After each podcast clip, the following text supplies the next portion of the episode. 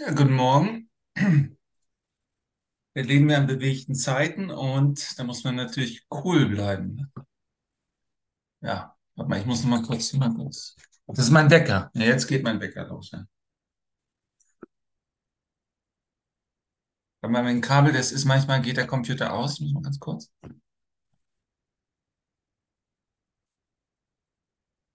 Jetzt.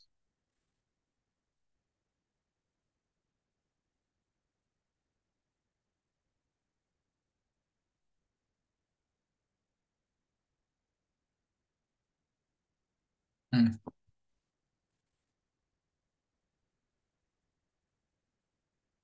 Okay. So, ich lese noch mal die Lektion ähm, 293 vor. Alle Angst ist vergangen und nur die Liebe ist da. Alle Angst ist vergangen, weil ihre Quelle vergangen ist und all ihre Gedanken mit ihr vergangen sind.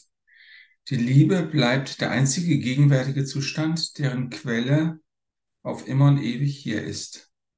Auch wenn die Welt hell, klar und sicher und einladend scheinen, wenn alle meine vergangenen Fehler sie bedrücken und verzerrte Formen der Angst mir zeigen, also kann denn die Welt hell, klar, sicher und einladend scheinen, wenn alle meine vergangenen Fehler sie bedrücken und verzerrte Formen der Angst mir zeigen?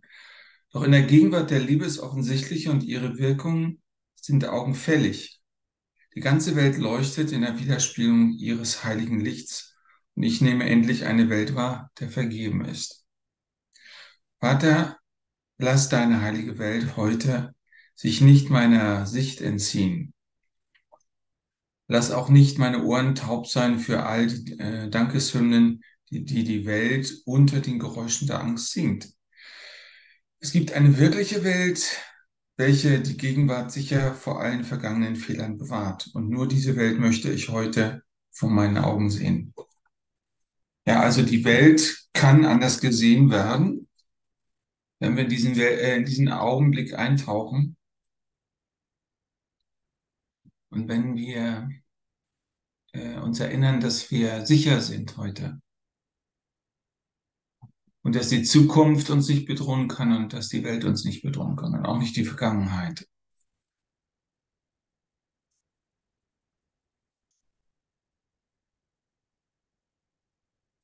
Wir schauen mal hier in Schwäche und Abwehrhaltung. Auf Seite 480 möchte ich mal was lösen. und Kapitel 22. Schwäche und Abwehrhaltung. Wie überwindet man Illusionen? Sicher nicht mit Gewalt oder Ärger oder indem man sich ihnen auf irgendeine Weise widersetzt.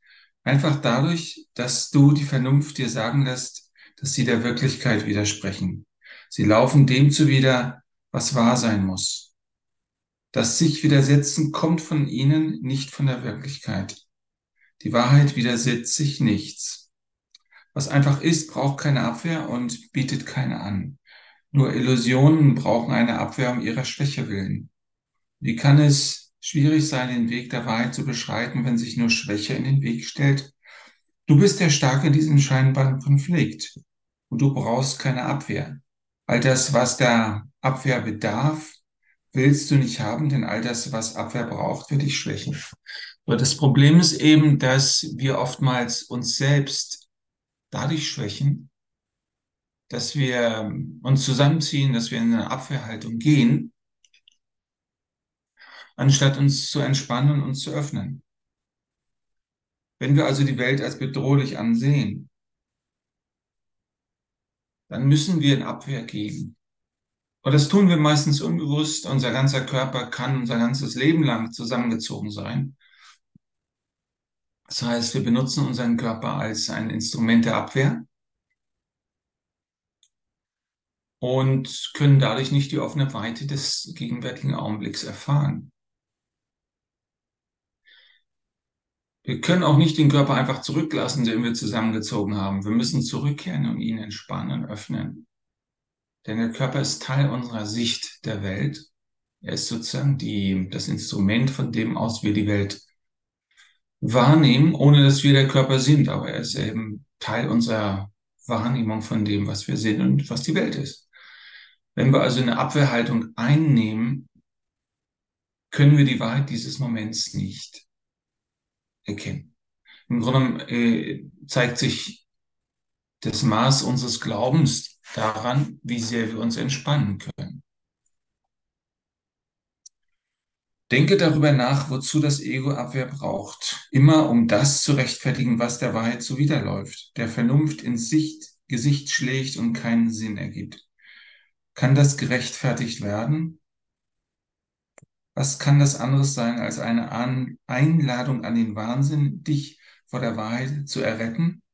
Und woher möchtest du gerettet werden, wenn nicht vor dem, wovor du Angst hast? Der Glaube an die Sünde hat eine starke Abwehr nötig und zu einem gewaltigen Preis.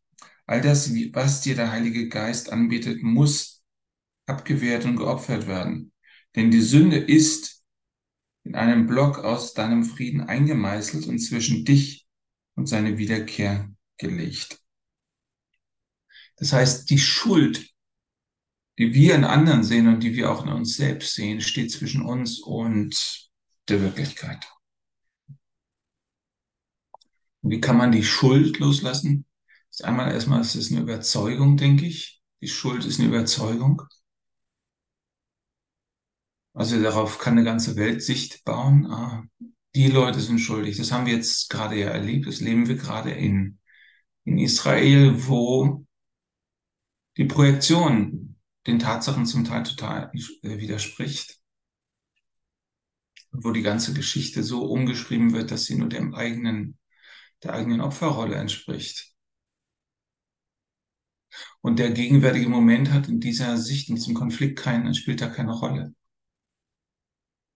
Frieden aus dem Nichts heraus, ohne dass irgendetwas freigekämpft wurde, äh, scheint es da nicht zu geben. Das ist eine typisch äh, unmögliche Situation, wie der Kurs das sagt, weil es muss immer jemand verlieren das Land ist begrenzt und es gibt zu viele Menschen, um sich da auszubreiten. Also muss es Kampf geben. Also die Idee der, der limitierten, der begrenzten Ressourcen ist ganz wichtig für diese Sicht des Ego. Ohne das würde Krieg keinen Sinn machen, wenn es unendliche Fülle für alle gäbe. Wenn, wenn alle erkennen würden, dass sie das in sich haben und diese Fülle eben geben müssen, aus dieser Fülle heraus geben müssen, um sie als ihr, ihr eigen zu erleben. Wie aber kann der Frieden derart fragmentiert sein? Er ist noch immer ganz und nichts ist ihm genommen worden. Sie, wie die Mittel und der Stoff der bösen Träume nicht sind.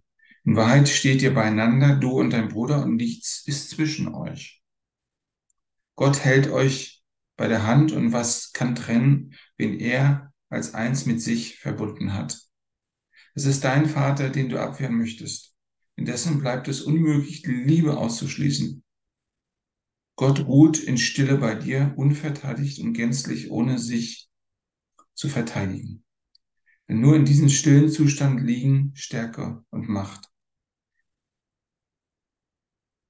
Hier kann keine Schwäche Einlass finden, denn hier gibt es keinen Angriff und deshalb keine Illusion. Die Liebe ruht in der Gewissheit und nur Ungewissheit kann definitiv sein. Und jede Ungewissheit ist Zweifel an dir selbst. Ja, spür einfach mal jetzt in dich hinein, ob du diese Gewissheit spürst, dass du wirklich bist. Die, wirklich, äh, die Gewissheit, dass du Geist bist.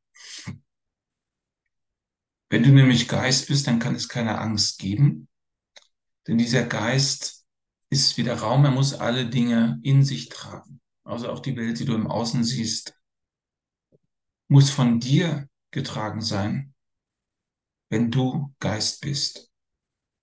Ja, versuchen wir das mal zu erleben für einen Moment.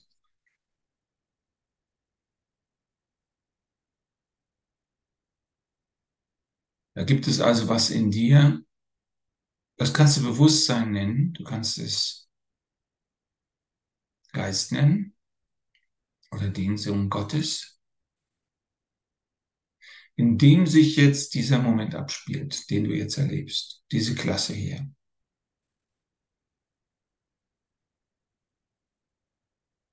Dazu musst du dich natürlich der Weite auch öffnen und deine Begrenzung aufgeben, die du als eine reine Definition über die Situation gelegt hast.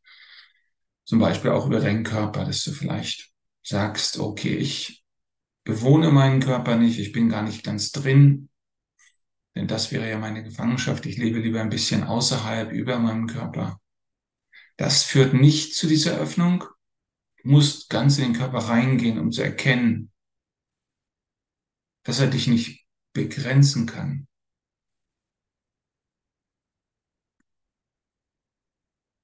Und wenn du ganz drin bist im Körper, dann erkennst du, okay, da ist noch was anderes, da ist nicht wirklich Materie, da ist dieser Geist in mir anwesend, der ist in meinem Kopf als Intelligenz, als Bewusstsein anwesend, in meiner Brust, vielleicht als Liebe und in meinem Beckenbereich als das körperliche Gefühl anwesend, dass da Energie ist.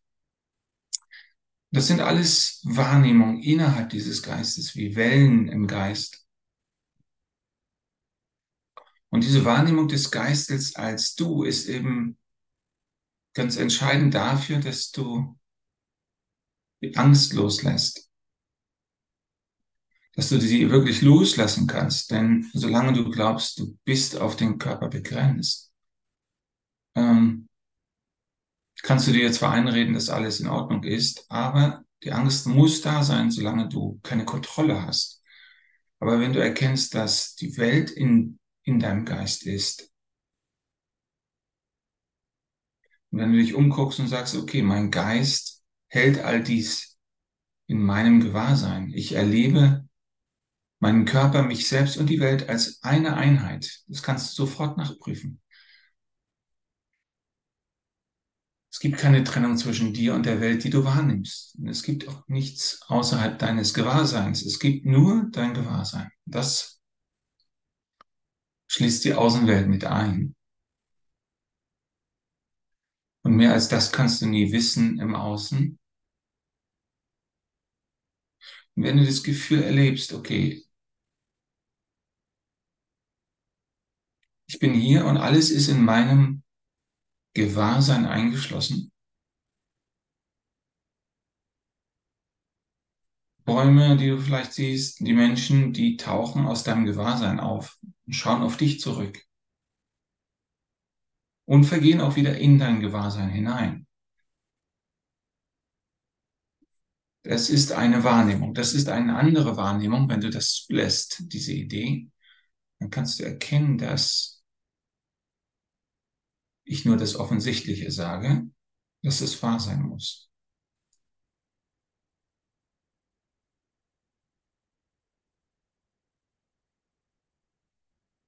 Du erlebst tatsächlich nur ein, eine Sache.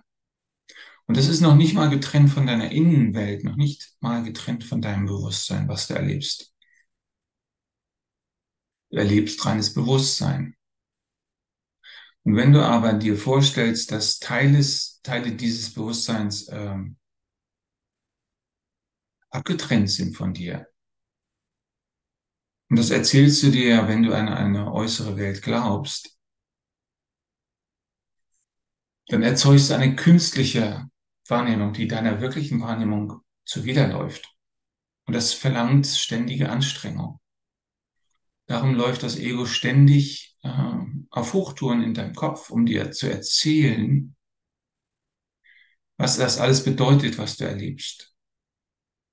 Also du glaubst im Grunde dann an eine Geschichte, die du dir selbst erzählst.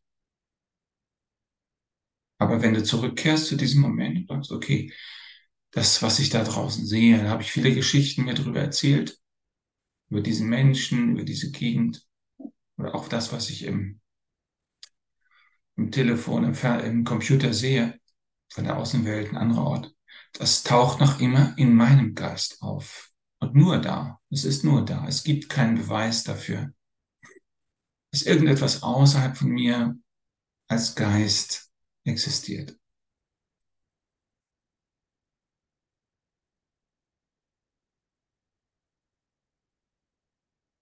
das zuzulassen und daraus zu leben. Darum geht's. Dass du das Vertrauen aufbringst, dich ganz der Außenwelt so zu öffnen, dass, dass da eine Entspannung ist.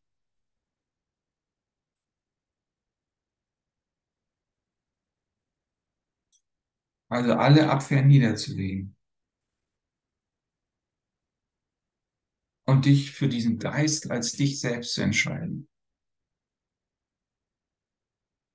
Also hier steht auf Seite 462, Kapitel 21, sechster Abschnitt, achter Paragraph.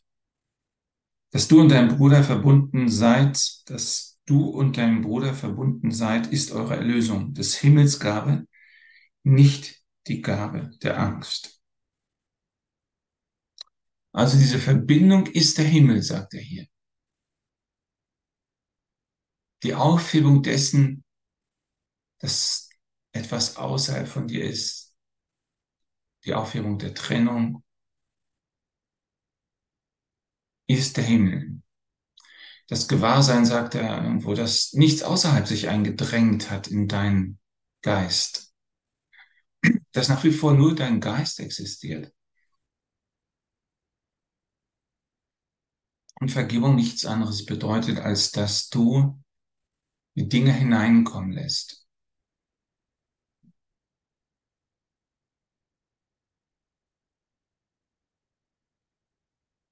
Dass du also alle Dinge, die von außen zurückkommen, zu dir einlädst, wieder Teil deines Geistes zu sein.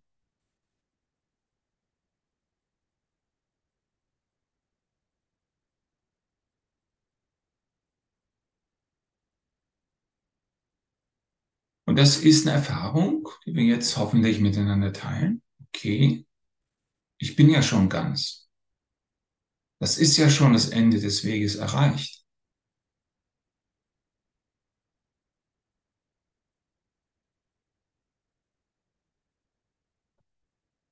Ich muss ja gar nichts mehr machen.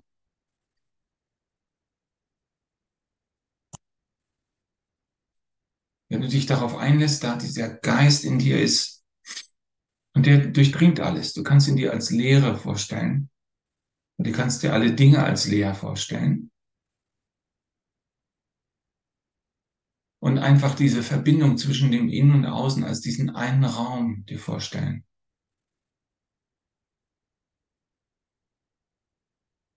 Der du bist.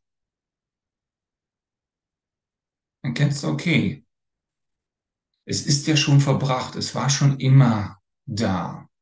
Die Lösung, meine Einheit mit Gott, meine Heimkehr in den Himmel, wo nur Geist existiert,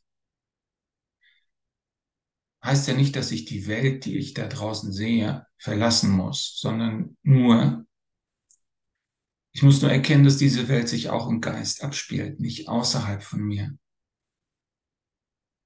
Und dann kann ich eben den Frieden des Geistes in mir spüren. Und das ist Vergebung, ist der Weg dahin, weil ich die Welt ähm, entlade von meinen Projektionen, sage ich mal. Wenn ich sehr viel Zorn investiert habe in die Welt, sehr viel Groll in die Vergangenheit, dann werde ich das nicht so sehen wollen. Dann will ich das nicht als Teil von mir sehen. Weil ich da eine Investition drin habe, dass da etwas getrennt ist. Es kann auch eine positive Projektion sein, wie die Leute sind ja viel besser als ich oder die haben viel mehr Geld. Da muss ich noch hin, da muss ich ganz hart rackern, um dahin zu kommen, wo die schon sind. Das ist immer eine Investition in Trennung. Aber in Wirklichkeit ist es alles eine Widerspiegelung von deinem Geist, von deinen Ideen. Und das Zurücktreten und sagen, hier Heiliger Geist, schau, für mich darauf, ich habe hier keine Lösung, aber indem du zurücktrittst und erkennst, zum Beispiel dieser Konflikt, der kann sich für immer wiederholen, solange ich da meine Investitionen reinstecke. Aber wenn ich mich dafür entscheide, nur Frieden sehen zu wollen, dann kann äh, dieser Konflikt aus meinem Gewahrsein genommen werden. Ich muss ihn einfach loslassen. Ich muss mich einfach an die Stille des Geistes gewöhnen und sagen, okay, das ist das, was ich eigentlich suche, denn in diesem Frieden, den ich erleben kann im Jetzt, ist auch der, die Liebe und die Freude Gottes verborgen, gegenwärtig.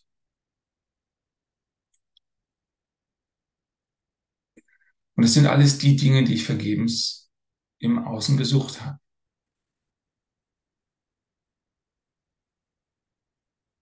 Ich muss also auch meine eigene Geschichte loslassen können, zurücktreten davon. Oh, hier ist nur der Geist, ist, nur der Geist ist gegenwärtig. Einige sagen, das sei nichts.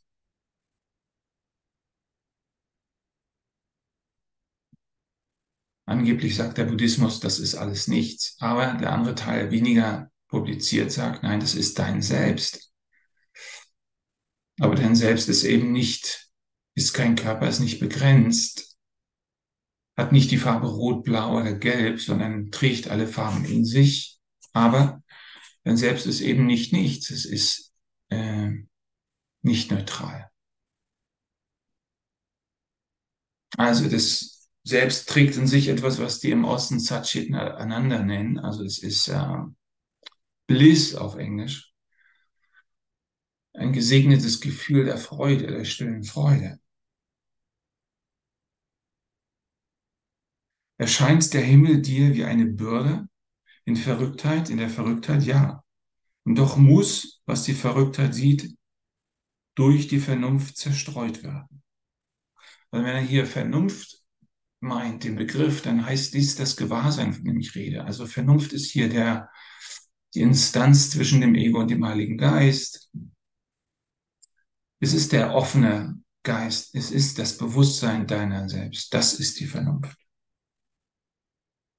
Die Vernunft versichert dir, dass der Himmel das ist, was du willst und das Einzige, was du willst. Höre auf ihn, und das ist jetzt groß geschrieben, Heiliger Geist, der vernünftig spricht und deine Vernunft ausrichtet auf die seine. Also Vernunft heißt, dich dem Heiligen Geist zu öffnen. Das können wir jetzt mal machen, okay? Heiliger Geist, komm zu mir, komm herab zu mir, sprich zu mir. Ich bin hier. Ich gebe zu, dass ich nicht Bescheid weiß aus meinen eigenen Fähigkeiten heraus. Aber du kannst mir zeigen, was jetzt wahr ist.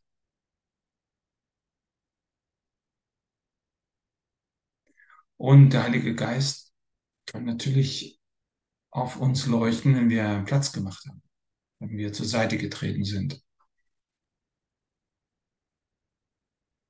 Wenn wir zugegeben haben, dass wir nicht Bescheid wissen.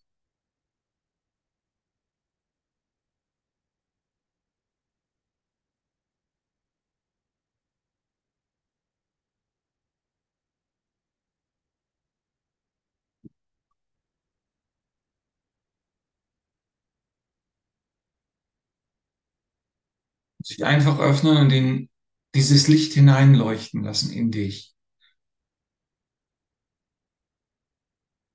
Also so viel Vertrauen zu haben, dass du Gott ganz in dich hineinkommen lässt.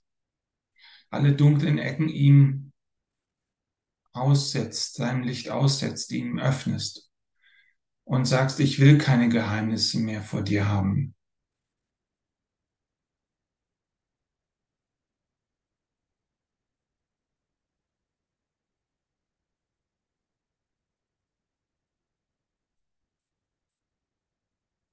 Sei willens, die Vernunft das Mittel sein zu lassen, durch das er dich anleitet, wie du den Wahnsinn hinter dir lassen kannst.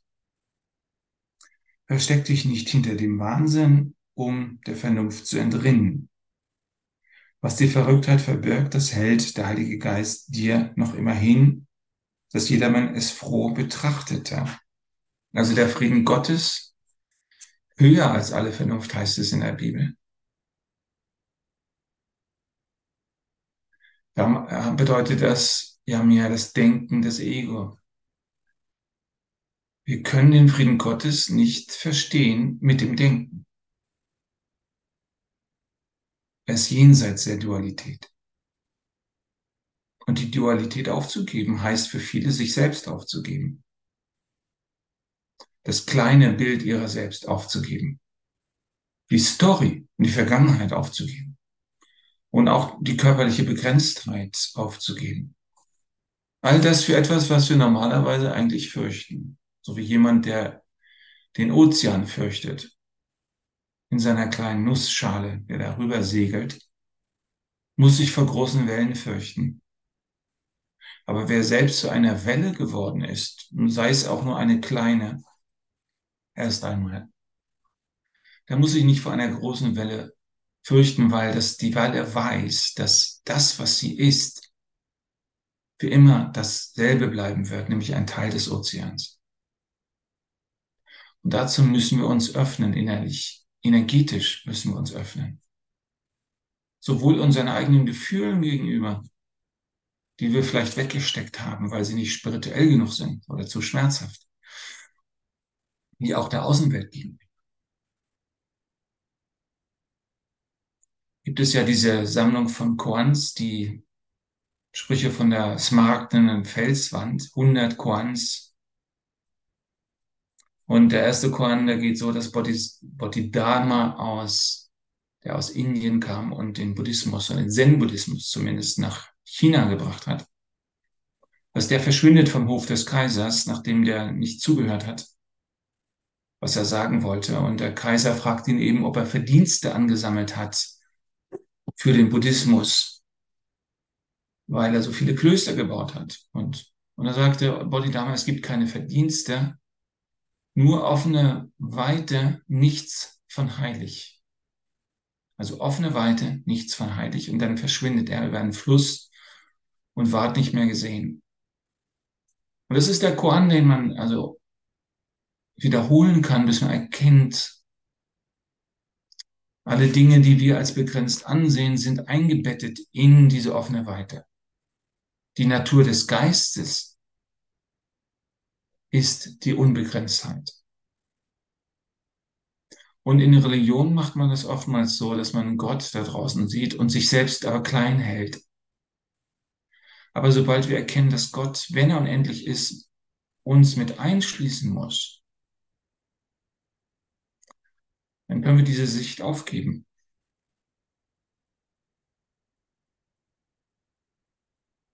Und in der Unbegrenztheit zu leben heißt nicht, seine eigenen, wie soll ich sagen, seine Einzigartigkeit aufzugeben. Du bleibst trotzdem immer noch da, du selbst. Also die eine Seite deiner selbst bleibt weiterhin menschlich in dem Sinne. Du wirst es nicht benutzen, diese Sicht, um dein Menschsein zu verleugnen. Das wäre ein sehr heuchlerisches Vorgehen. Nein, du schließt alles mit ein. Deine Gefühle und all das, auch deine Gedanken. Alles ist eingebettet in deine Unbegrenztheit.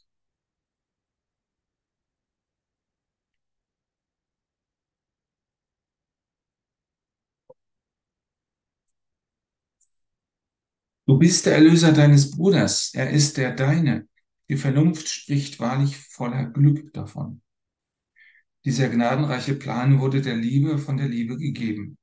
Und was die Liebe plant, ist darin wie es selbst. Dass sie geeint ist, da sie geeint ist, möchte sie, dass du lernst, was du bist. Also er sagte hier, was die Liebe plant, ist in diesem Plan, den sie für dich aufgestellt hat, wie sie selbst. Also was er hier über die Liebe sagt, ist ja das, was ich über den Geist sagte. Und es wird ja auch am Anfang des Übungsbuches beschrieben, wie die Schau entsteht, nämlich dadurch, dass du alle Teile als Teil des Ganzen siehst und nichts ausschließt. Du darfst nicht das kleinste Sandkorn, den kleinsten Käfer ausschneiden, herausschneiden sonst geht die Sicht für dich verloren. Entweder du siehst alles als ganz oder du hältst etwas draußen. Und Vergebung sagt, okay, ich kann hier nichts außen halten, ohne dass mir das Ganze verloren geht.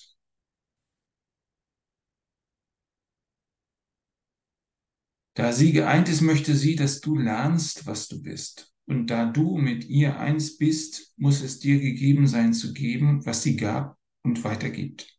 Also hier geht es nicht nur um eine alte, gesetzte Wahrheit, sondern einen ständigen Erschaffungsprozess, der von der Liebe her kommt, wie ein Fluss der Liebe, der durch dich hindurch geht.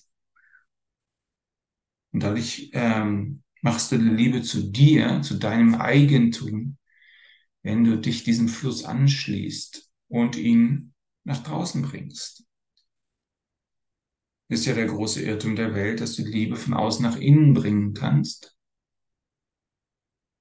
Es funktioniert für Momente, für heilige Momente auch, aber nur, wenn du erst die Liebe gegeben hast oder wenn du dich zumindest geöffnet hast für die Möglichkeit der Liebe. Aber im Großen und Ganzen ist es so, dass die Liebe von innen nach außen kommen muss. Wenn du liebst, dann, dann bist du in der Liebe und das ist dein Weg zur Liebe. Diese simple Tatsache wird in den Schulen nicht gelehrt. Sie würde alles auf den Kopf stellen, woran unsere Gesellschaft glaubt. Verbring nur einen Augenblick im freudigen Annehmen dessen, was dir gegeben ist, um es deinem Bruder zu geben. Und lerne mit ihm, was euch beiden gegeben wurde. Also verbringen wir mal diesen, Freude, diesen Augenblick des freudigen Annehmens dessen, was uns gegeben wurde, damit wir es unserem Bruder geben können. Machen wir das mal. Mir ist die Liebe gegeben worden, ich nehme sie jetzt an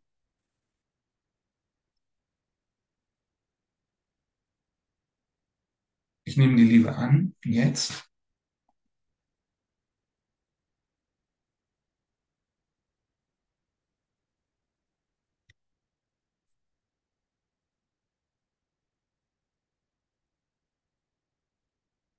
Und ich gebe sie an dich weiter. Gib sie an die Leute von unserer Gruppe mal zum Versuch. Lass uns hier mal so einen Kreis bilden. Wir geben jetzt mal die Liebe einfach weiter, die uns in jedem Moment gegeben wird. Und ich erkenne dich als Teil von mir.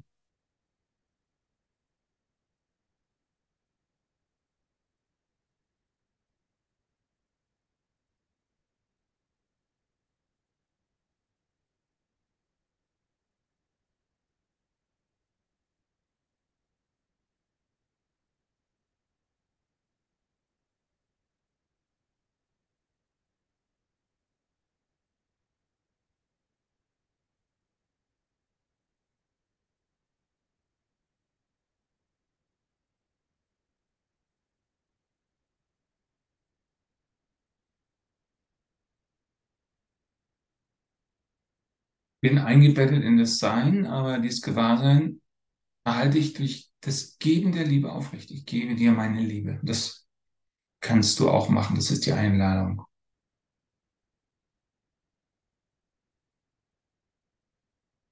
Und in dem Sinne sind wir jetzt Gott, wenn wir das tun. Wir sind der Schöpfer, wir sind die Schöpfung. Und wir erfüllen unsere Aufgabe als Teil der Schöpfung.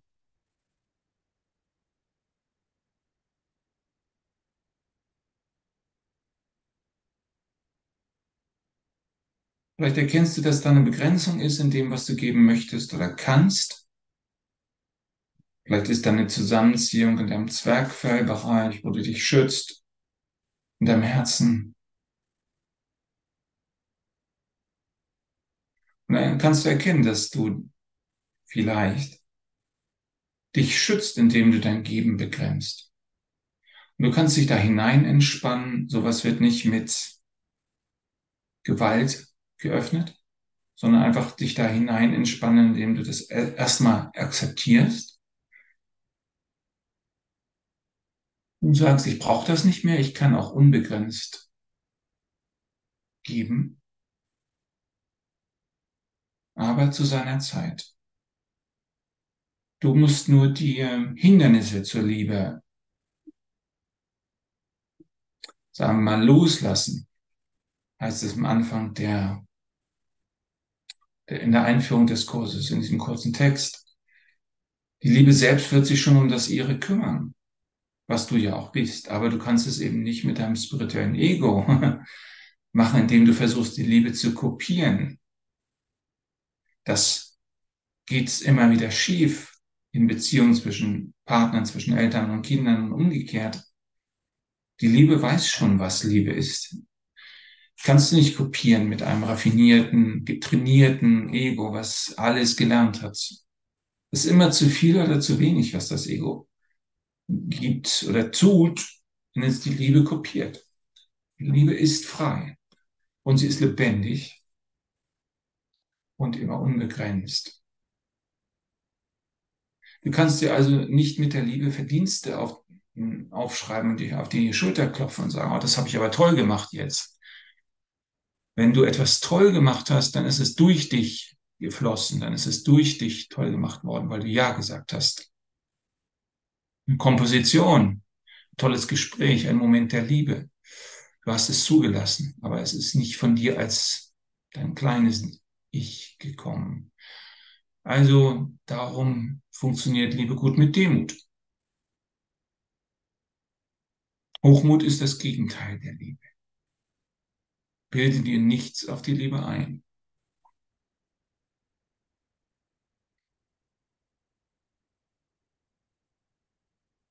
Geben ist nicht gesegneter als Empfang, aber auch nicht weniger gesegnet. Der Gottessohn wird immer als eins gesegnet. Also was wir hier tun, interessanterweise schließt die gesamte Menschheit und oder alle anderen Ebenen der Schöpfung mit ein. Mach dir das mal gegenwärtig, stell dir das mal vor. Es gibt nicht nur dreidimensionale Universen, sondern viele Dimensionen. Es gibt Universen, die, die in Außenwelten existieren, zum Teil mit viel mehr Farben, als wir sie kennen. Oder die wahre Welt, die überhaupt keine Außenwelt mehr beinhaltet, sondern nur noch den inneren Raum des Gewahrseins im Lichte Gottes. Und all das wird durch unser Geben gesegnet. Selbst Gott selbst.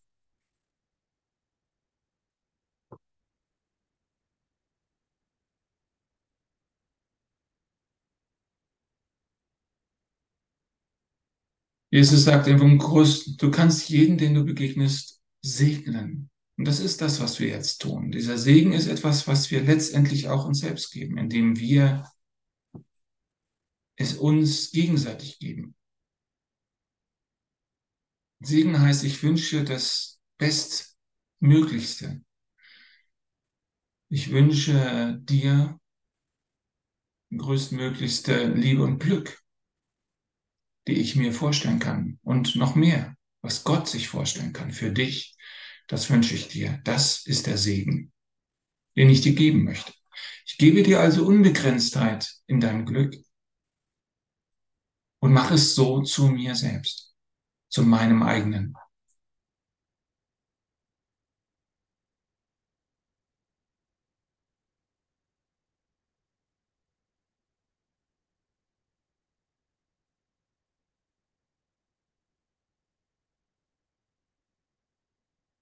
Ich erlaube ich auch wieder die Sicherheit, die ich so oft vergebens suchte, in mir aufsteigen zu lassen, zu erkennen. Ich bin sicher. Ich bin nur in der Liebe sicher.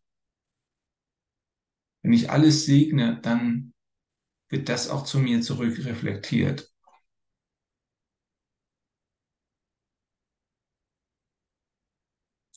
Gefahr kann nur daher auf, dieser Sinn von Gefahr, dass ich leblos auf die Dinge schaute, die ich gesehen habe, dass ich mich von ihnen trennte.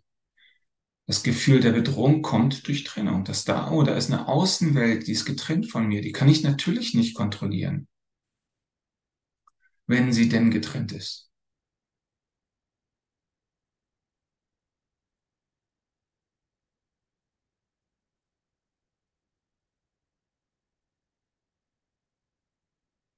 Aber jetzt ist sie Teil von mir. Ich halte all das in meinem Geist.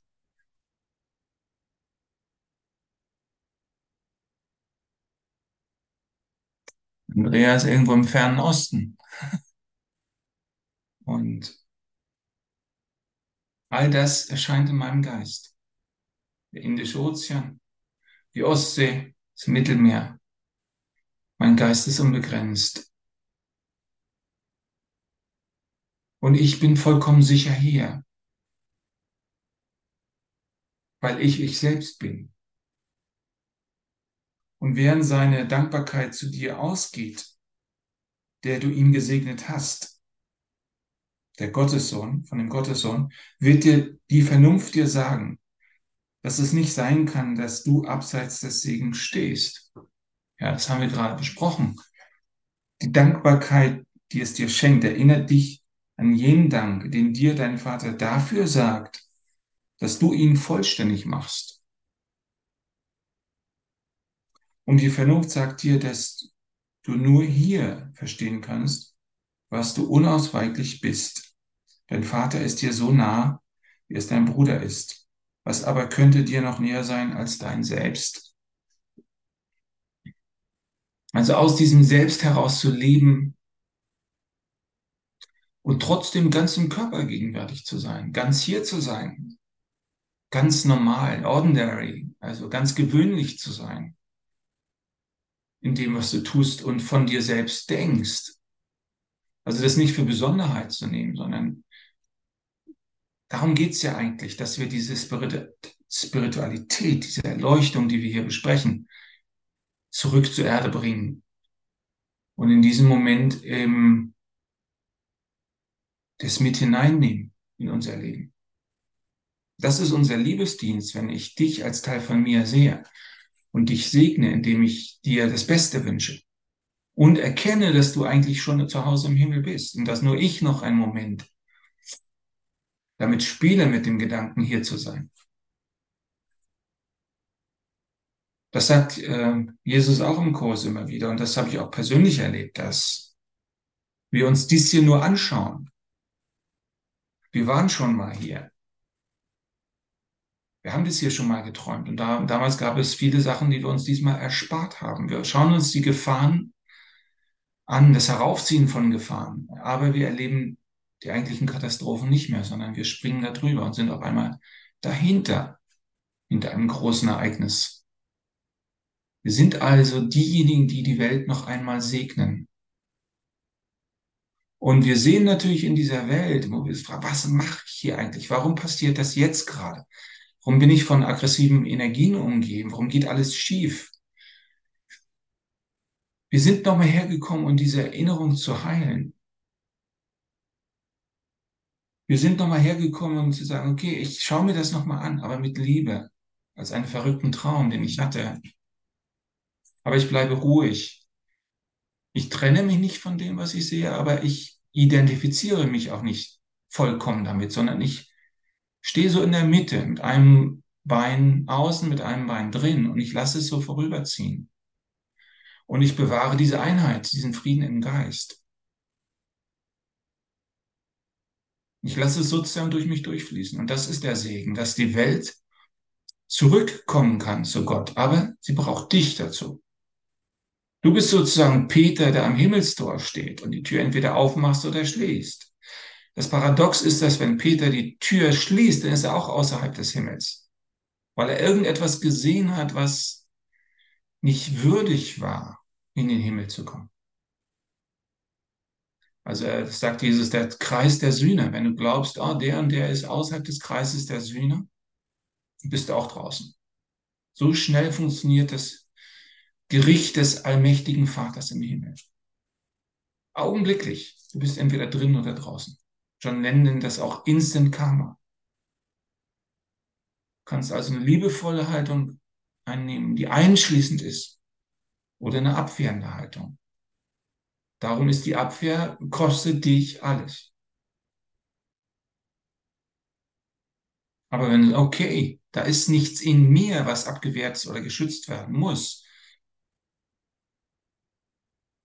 das, was ich, wogegen ich mich wehre, ist auch Teil von mir. Aber das erkenne ich ja nicht, solange ich mich dagegen wehre.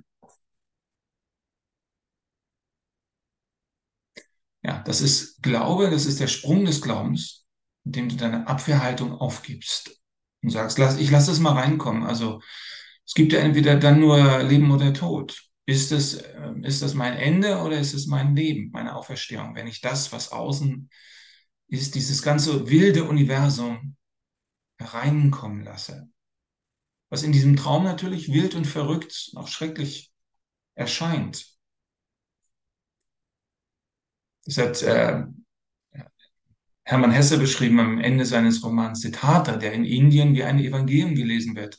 Das muss man erstmal hinkriegen, dass das zu einer heiligen Schrift geworden ist. In Indien, wo sie wirklich vieles haben, was sie lesen können. Und da steht am Ende eben, dass er am Fluss steht und diese ganzen Gesichter hoch und runter kommen. Er sieht sich in seinen tausend Gesichtern. Und wenn du durch eine Menschenmenge gehst und sagst, okay, ich gehe jetzt mal zurück, schreite jetzt, mache jetzt den Schritt zurück und sehe mich in dieser Masse an Gesichtern. Das heißt, ich bin nicht nur ein Gesicht, aber ich bin das Gewahrsein dessen, was ich bin. Und das alles schaut auf mich zurück. Und das heißt ja auch das Gewahrwerden der Söhne Gottes. Alles wartet auf dich, dass du die Tür wieder aufmachst zur Erlösung. Auf deine Entscheidung fußt die Erlösung der Welt. Also das Nicht-Urteilen. Kein Urteil fällen. Im Osten sagt man auch die Nicht-Unterscheidung. Also der, das Schwert lasse ich jetzt mal einfach da. Ich benutze jetzt mal das Schwert des Urteils nicht. Ich schaue mal, was eigentlich um das Schwert des Urteils herum schon da ist, ohne mein Urteil. Und es ist Geist. Das Schwert des Urteils kann nur in die Welt des Geistes hauen und kann nur in Welten Wirkung zeigen, die wir sehen, materiellen Welten. Aber in, im reinen Geist, da gibt es nichts, wo du, wo du draufschlagen kannst, was du trennen kannst. Und dahin zurückkehren. Okay, ich lebe in der Welt des Geistes und ich nehme diese äußere Welt trotzdem wahr, mit Liebe, ohne dieses Gewahrsein des Geistes zu verlieren.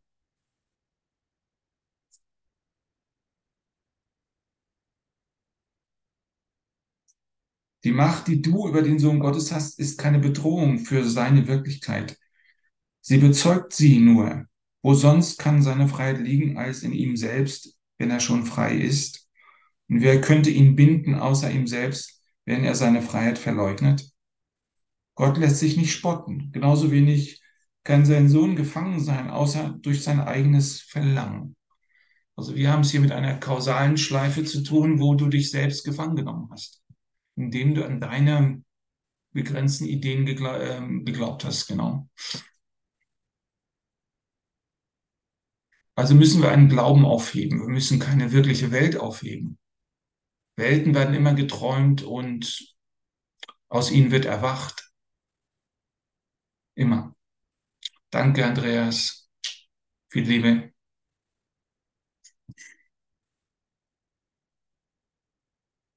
Welten sind nicht das Problem. Die Idee, was das Problem immer nur sein kann, ist, dass du dich darüber definierst.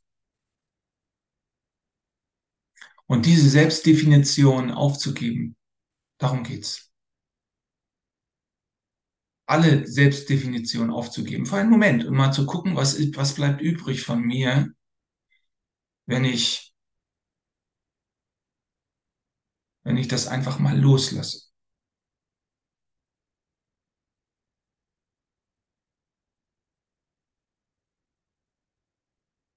Und was da übrig bleibt, ist diese Stille weiter. Und dich daran zu gewöhnen, darum geht's, sage ich immer wieder, dass das nicht langweilig ist, sondern dass das genug ist, um darüber zu meditieren und dich dahin zurückfallen zu lassen.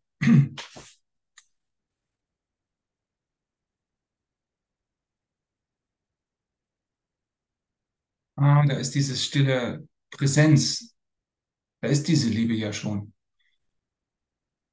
Die Welt sagt, das bedeutet gar nichts, das ist zu still, das äh, nehme ich gar nicht wahr. Das muss schon lauter und aggressiver daherkommen, um gehört und gesehen zu werden. Aber die Liebe sagt, nein, das, das bin ich. Ich brauche kein Geschrei. um gesehen, gehört und gefühlt zu werden. Du musst dich nur nach innen wenden, alle deine eigenen Ideen loslassen und schauen, okay, was bleibt übrig, wenn ich zur Seite trete? Was bleibt da übrig? Was ist da noch? Kann ich mich drauf einlassen? Und gerade durch sein eigenes Verlangen wird er befreit. Also der Sohn Gottes hat sich in Gefangenschaft versetzt und jetzt wird er befreit. Weil er sich an Gott erinnerte. Das ist die Geschichte vom verlorenen Sohn oder der verlorene Sohn, der zwischen den Schweinen sitzt, hungrig und sich dann an seinen Vater erinnert und sagt, ich habe zwar die Sohnschaft verballert, ich habe das alles ähm, verprasst, aber ich kann trotzdem zu meines Vaters Haus zurückkehren, auch wenn ich vielleicht nicht mehr sein Sohn bin. Und die Sohnschaft wurde bewahrt für ihn. So wie deine Sohnschaft, deine Kindschaft auch bewahrt wurde für dich. Solche Art ist seine Stärke, nicht seine Schwäche. Also die Erinnerung des, also die Stärke des Verlangens. Er ist sich selber auf Gnade oder Ungnade ausgeliefert. Darum ist diese Macht der Entscheidung so wichtig, dass, dass wir aus dem Ego, aus dem Gefangensein im Ego, was schon immer die Entscheidung gegen Gott getroffen hat und sie wiederholt, dass wir daraus zurücktreten und wieder in die Vernunft kommen. Und von der, von der Vernunft her können wir eine neue Entscheidung treffen. Solange wir sie mit dem Ego treffen, geht diese Entscheidung ins Leere. Da bauen wir nur ein spirituelles Ego auf. Dann versuchen wir die, die, die äh, Vollkommenheit, die der Kurs beschreibt, auf uns als menschliche Wesen anzuwenden und versuchen dann eine künstliche Identität aufzubauen, die sehr spirituell ist. Nein, die Vernunft kann sich für Gott entscheiden. Die Vernunft ist schon Teil von Gott und die Vernunft ist schon offenes Gewahrsein. Und das bist du. Also der Gottessohn ist sich selber auf Gnade oder Ungnade ausgeliefert. Wo er die Wahl trifft, gnädig zu sein, dort ist er frei. Wo er aber stattdessen die Wahl trifft, zu, zu verurteilen, dort bleibt er ein Gefangener und wartet in Ketten auf seine Vergebung sich selbst gegenüber, damit sie ihn befreie. Also der Sohn Gottes muss sich selbst vergeben und das beinhaltet auch alles andere, was er sieht. Das sagt Jesus ja auch, du siehst nur dich selbst. Du bist nicht in Kommunikation mit dem, was außerhalb deines Traumes stattfindet. Ja, machen wir noch ein bisschen Musik. Wir haben noch eine kleine Einladung, äh, Simone und ich. Ähm, das machen wir aber dann, wenn wir, die Aufzeichnung vorbei ist. Wir können es vielleicht posten. Wenn ihr noch eine Frage habt oder irgendeine Bemerkung, schreibt es ruhig rein. Wir machen noch ein bisschen Musik. Ne?